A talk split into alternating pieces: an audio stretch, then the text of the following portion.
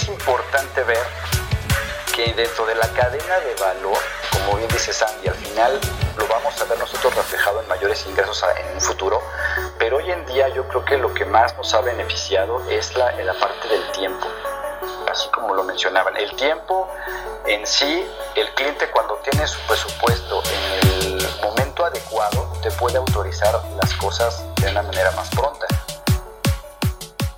Hola, ¿qué tal? Bienvenidos a otro episodio de Más allá del aula por Global Academy. Soy Robert Castillo y en esta ocasión vamos a platicar sobre el uso de los paquetes comerciales PPCO disponibles ya para el personal de servicio. Me acompañan Luis Cornejo, gerente de postventa de Volkswagen Pachuca, y Sandra Toriz, especialista en marketing marca Volkswagen.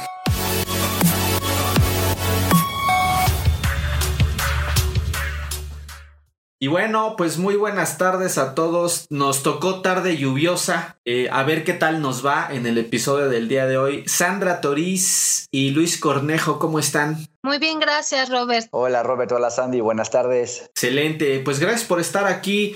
El día de hoy, eh, como se los adelantaba en la presentación, estaremos hablando de un tema pues que, viene muy, eh, muy popular ya desde hace algunos meses, que es este, esto de los paquetes comerciales que, que se están adaptando en la marca. Y justamente quisiera empezar con Sandra Toriz para que nos comentes qué es esto de los paquetes. Algunos me han preguntado, ¿no? ¿Qué es esto de PPCO? Lo escuchan con este nombre corto, este que está muy fácil de adaptar, pero ¿cómo definirías esto de los paquetes PPCO, eh, Sandra? ¿Y cuáles serían como las principales ventajas de, de esta herramienta que está llegando con la marca? Claro que sí, Robert. Pues bueno, PPCO es una herramienta del grupo Volkswagen, la cual eh, nosotros desarrollamos paquetes que técnicamente están respaldados por nosotros como marca y son paquetes muy adecuados a lo que es eh, la tecnología de cada vehículo que actualmente tenemos. Después, em, estos paquetes que nosotros generamos son eh, transmitidos a los diferentes DMS autorizados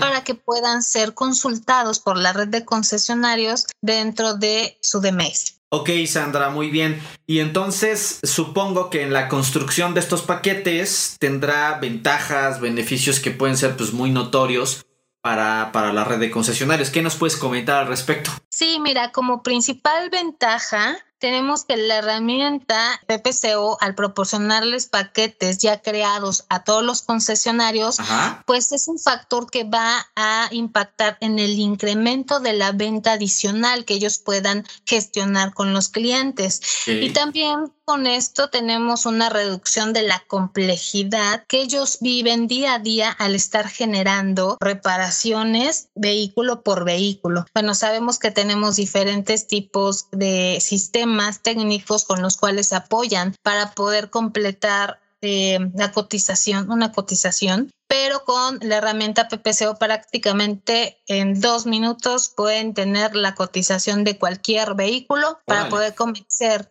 más rápido al cliente de poder adquirir el paquete. Órale, dos minutos, se, escucha bastante retador. Digo, teniendo en cuenta que... Y vengo muy fresco del tema, ¿eh? Porque justamente la semana pasada estuvimos reuniéndonos con varios participantes en, en eventos en Global Academy, donde estuvimos platicando acerca de estos paquetes, ¿no? Inclusive eh, durante la plática quiero comentarles que hacíamos una dinámica eh, de un presupuesto justamente, Sandra. Y, nos dábamos cuenta que, pues ya sabes, en la consulta, que en lo que van a ver al de refacciones, que en lo que van a ver al jefe de taller, que en lo que buscan los datos del auto, pues te puede llegar a consumir por ahí de 15, 20 minutos el tener toda la información eh, reunida, ¿no? Entonces, quiero entender que esto llega justamente a optimizar ese proceso. Sí, claro que sí, Robert. Y también algo muy importante es que esto busca la busca tener el objetivo de mejorar la experiencia del cliente con la información inmediata que les vamos a poder brindar con cotizaciones, claridad de información y bueno, eh, con información técnica también este, muy rápida para poder explicarle la tecnología de su vehículo. Perfecto. Y fíjate, antes de pasar con, con Luis Sandra justamente a que nos cuente ya la experiencia en piso, yo te quiero preguntar, ¿cómo surge esta necesidad O sea, ¿cómo, se da este proyecto? ¿Por qué se da? Bueno, esto se da porque eh, veíamos eh, que a veces en la construcción de, eh, pues de una reparación, pues sí había incluso confusiones en cómo poder tener tanto piezas adecuadas como la mano de obra adecuada para cierta reparación.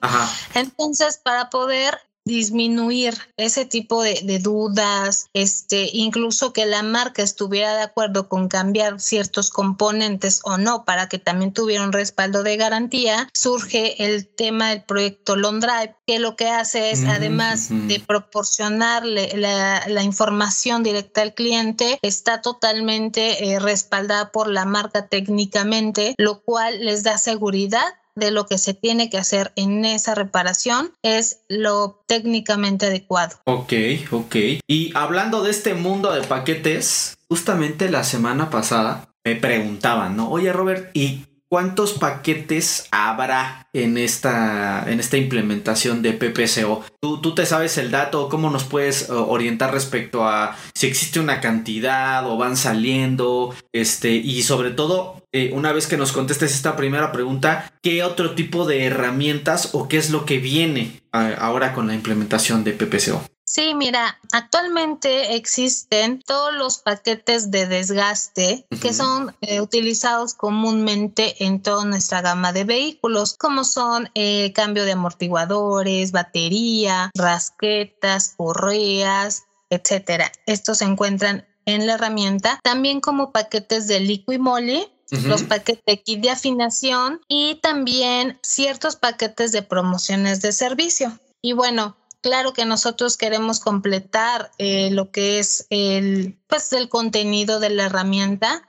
y este, en un futuro muy, muy cercano ya contaremos a través de PPCO con los paquetes de mantenimiento. Además que se generarán paquetes de accesorios y también paquetes de reparaciones de TPIs para facilitar también todo este proceso. Órale, se escucha bastante bien. Por, entonces, por, por lo que veo ahorita iniciaron como paquetes más de reparaciones generales, como decías, ¿no? De desgaste. Pero entonces lo que viene a futuro ya es trabajar con mantenimiento. Accesorios se me hace muy interesante también eso porque Creo yo que en el tema de las cotizaciones requiere eh, el estar consultando justamente cuánto tiempo se va a tardar un técnico en montar un accesorio, en configurarlo, caso de algunos. Y fíjate, me comentas que hasta el, tema de las TPIs, que son estas informaciones técnicas que van liberando a la red para hacer reparaciones, pues eh, que, que vienen como en tendencia, ¿no? De lo único, de lo que se va descubriendo pues está buenísimo porque eso creo que les puede ayudar muchísimo eh, a optimizar los tiempos en taller, ¿no? Sí, así es. Excelente, Sandra. Y bueno, quisiera pasar ahora entonces a la experiencia ya en piso. Sandra ahorita nos acaba de comentar, pues, pues más que nada la, desde el punto de vista de la estrategia de la marca en la posventa. Pero aquí tenemos a Luis justamente quien nos puede comentar cómo les está yendo, Luis, eh, con el uso de esta herramienta. ¿Cuáles han sido tus impresiones? Cuéntanos. Claro que sí, Robert y Sandy. Fíjense que em, como todo hay, hay dos variantes, ¿no? La parte, digamos, positiva y la parte negativa. Y la parte negativa, les voy a comentar, es súper, súper simple. Cada que uno adapta un nuevo sistema, obviamente hay, hay una complejidad de, de adaptación de las personas, de acostumbrarse a la nueva interfase, a cambiar el proceso, como bien lo mencionó Sandy, Sandy. Que yo te diría que eso puede ser el principal el problema que, que podamos presentar nosotros como concesionarios y también a lo mejor la parte de, de, los posibles errores que todos los sistemas en un inicio van a presentar. Que digo, esos serían los, los, los problemas que se llegan a presentar. Realmente no, no son tan, este, tan gravosos, pero tú tienes que, que aceptar que van, vamos a tener este tipo de situaciones para poderlo implementar. ¿no? O sea, si, no, si con todos los que hemos implementado algún sistema en alguna ocasión, sabemos que va a tener esa curva de aprendizaje que va a generar un problema y eso es, digamos, lo que yo te diría que, que pudiera ser la parte negativa. De la parte positiva, yo creo que es, es, este, es importante ver que dentro de la cadena de valor, como bien dice Sandy, al final lo vamos a ver nosotros reflejado en mayores ingresos en un futuro, pero hoy en día yo creo que lo que más nos ha beneficiado es la, la parte del tiempo, así como lo mencionaban. El tiempo en sí, el cliente cuando tiene su presupuesto en el momento adecuado, te puede autorizar las cosas de una manera más pronta. Eh, usualmente, usualmente eh, como, como bien lo mencionaban ustedes, ¿no? O sea, para que el asesor de servicio pueda tener todos los elementos y darle un número al cliente final, pues pasa hay una serie de pasos anteriores que además de decir, junto a la información en 15 minutos, sí, pero hay que contar todavía los tiempos muertos de cada persona que esté involucrado dentro de ese proceso y puede pasar hasta más de una hora, dos horas. Y en una hora, dos horas prácticamente ya tienes el cliente que viene por su carro y ya no le pudiste ofrecer tú un precio para un trabajo que le hacía falta a su coche. Y obviamente está la molestia de una persona que te puede decir, ¿sabes qué? Pues este, el auto no lo tengo, este, lo traje contigo para hacer un trabajo. ¿Y qué crees? Que este, pues yo todo el día estuvo parado y no le hiciste los frenos y me hubiera encantado que se los hicieras, ¿no? Y si te vas para atrás, como bien mencionaban, el asesor de servicio, pues depende de que una persona de refacciones le confirme qué piezas debe utilizar, el técnico le tiene que decir al de refacciones qué es lo que está dañado para que obviamente toda esta cadena fluya y le llegue al cliente la información en el momento adecuado. Antes yo de reflejar esto en, en mayores ingresos, yo lo vería como una eficiencia dentro del proceso proceso, porque hoy en día prácticamente incluso si el asesor hace una recepción activa y revisa el auto en su momento y detecta, por ejemplo, que le faltan balatas, él mismo pudiera buscar la tabla del PPCO y en ese momento ya está dándole un precio al cliente. No ya no ya no pasó al taller incluso ya ya prácticamente ya vienen con la tabla qué piezas va a utilizar, qué mano de obra se va a cargar. Y esto además de esto lo más interesante, lo más padre que yo veo es que los clientes ya tienen la certeza de que los precios que estamos manejando como marca son, digamos que nacionales, vamos a, manejarlo así. En cualquier lugar del país yo voy a poder tener el mismo precio de frenos para mi Jetta, por ejemplo. No importa que esté en Nuevo León, no importa que esté en Puebla, no importa que esté en Ciudad de México, porque la información va a ser la misma para todos. Y eso para mí habla también de que la marca, la marca como, como marca estamos nosotros, este, pues en un tema globalizado, ¿no? Si puedo mencionar marcas de otros, de otros productos, si fuera café, si fuera hamburguesa, pues va a costar en cualquier lado. Fíjate, eso, que mencionas, Luis, eh, ahorita me brincó justamente porque recuerdo que eso me comentaban, me estaban preguntando que si había diferenciación de precios por algunas zonas. O sea, me comentaba gente de, no sé, de Monterrey, por ejemplo, que me decían, oye, pero entonces el costo de una reparación X, ¿no? Frenos, por decir algún ejemplo, tendría que ser el mismo en Monterrey que en Ciudad de México que en Puebla y, veo que, justamente estás eh, mencionando algo al respecto, ¿no? Que el, que el, paquete te proporciona como cierta estandarización. Es, exacto, y de hecho yo te la pongo, nosotros tenemos dos concesionarias y obviamente las personas hoy en día hablan en una para preguntar el precio y lo hablan a la otra para preguntar el precio para ver si es cierto y a ver dónde es más barato. Entonces habla, habla obviamente de una homologación de los precios donde el precio es lo que es, ya es la mano de obra que debe de ser con la pieza que debe de llevar. Entonces, creo que eso es muy bueno como marca y también nos da una, una credibilidad en toda nuestra cadena de valor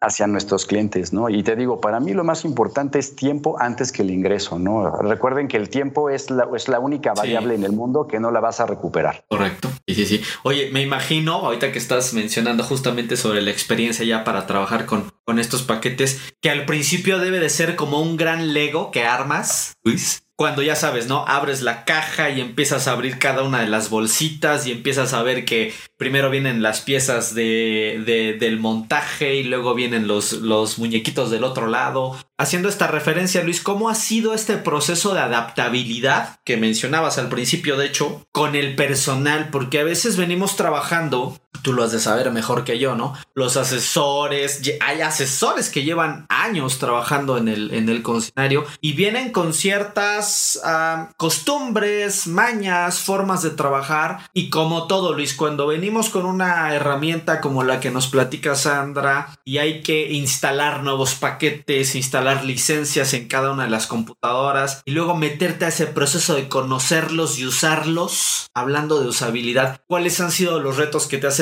enfrentado y cómo los has logrado? ¿Cómo te ha ido en eso? Mira, fíjate que en, en la parte de las habilidades es, es interesante ver cómo nosotros comenzamos a hacer la implementación. Curiosamente no empezamos con las asistentes ni con los asesores de servicio. Realmente comenzamos nosotros con la parte, digamos, de back office, ¿no? Háblese de técnicos, háblese de refacciones. Yo recuerdo que se mandó un correo electrónico y este y la persona que tomó el proyecto, que, que fue el que es el líder del proyecto actualmente en la concesionaria, es mi jefe de taller, José Guadalupe Díaz Cortés. La verdad, eh, él, él dijo, esto nos están pidiendo que lo implementemos, ¿cómo le voy a hacer? Y lo primero que hizo fue voy a comenzar con mis técnicos. Entonces, cada que generaba, por ejemplo, eh, independientemente el técnico, tenía que buscar la posición de trabajo. O sea, sí o sí lo tiene que hacer en su proceso para, digamos, hacer un presupuesto. Ok.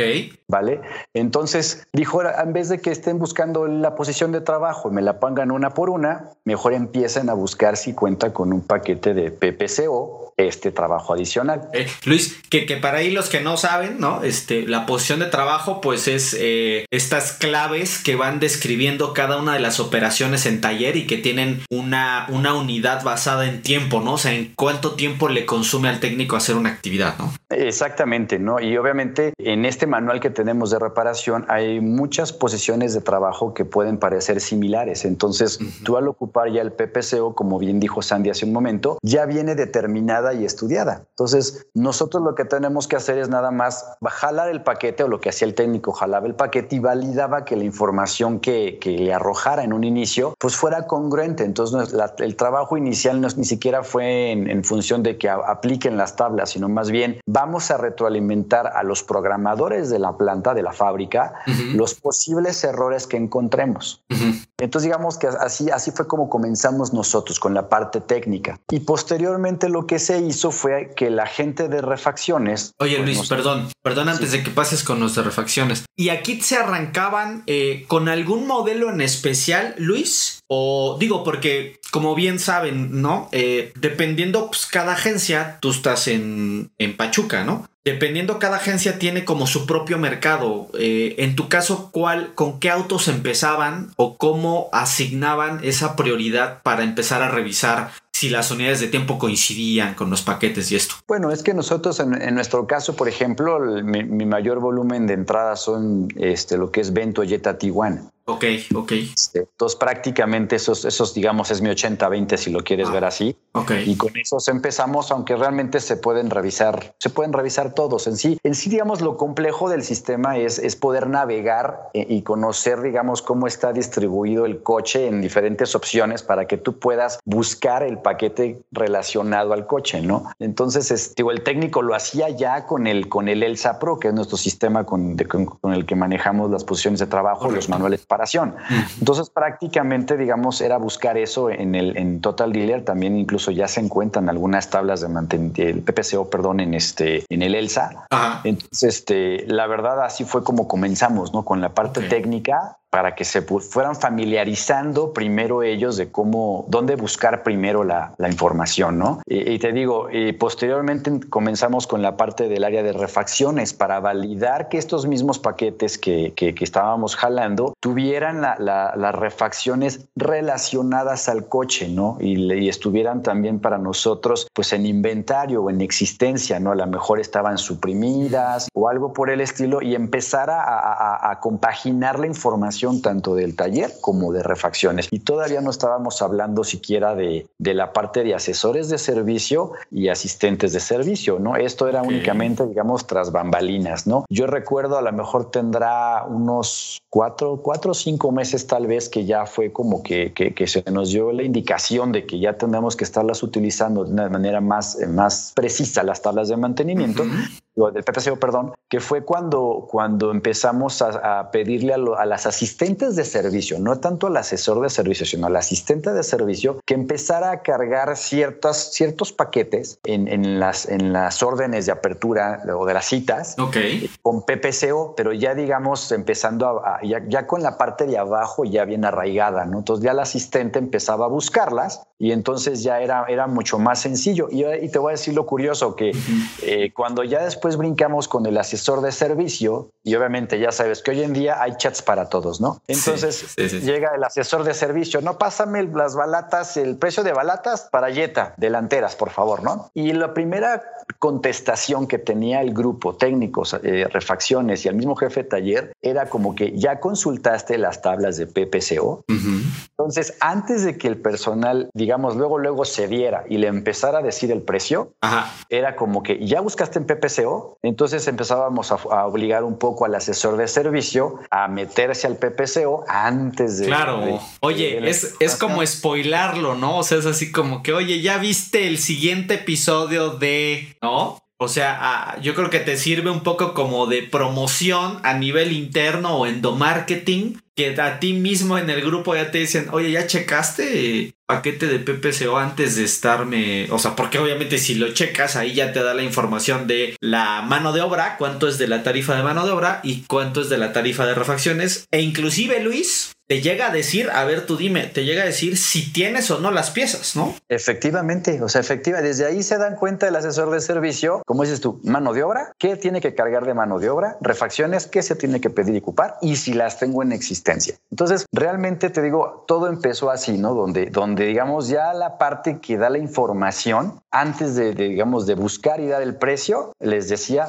ya checaste PPCO. Y entonces así fue como, digamos, como se empezó a arraigar un poco esta parte. Y, y te digo, aquí también el, mi jefe de taller, que es el líder del proyecto, además, cuando él hace la planeación del, o la programación del trabajo en el taller, pues le, llegan a sus manos todas las órdenes de servicio. Entonces él ve qué cargaron y cómo lo cargaron. Entonces, pues también él agarraba y les hacía la, la, la así que la fechoría al asesor de servicio. Ah, mira, me cargó un paquete de un, un liquimoli, ¿no? Ajá. Pero no jaló PPCO. Entonces él agarraba y lo cargaba manual, pero eso implicaba un retrabajo para el asesor. Claro. Porque tenía que borrarlo después lo que él había cargado previamente. Entonces, indirectamente, pues también les le decimos, es que si no, si tú cargas PPCO, pues te vas, a ahorrar una chamba y obviamente te va, también te vas a ahorrar la chamba de no andar borrando es, posiciones que ya habías cargado por no haber ocupado un PPCO. Entonces digamos que así, así fue como empezamos nosotros a, pues, pues hacer esta, esta implementación y la usabilidad del sistema. Hoy en día te puedo decir que el asesor de servicio, si llega a preguntar un precio en un chat,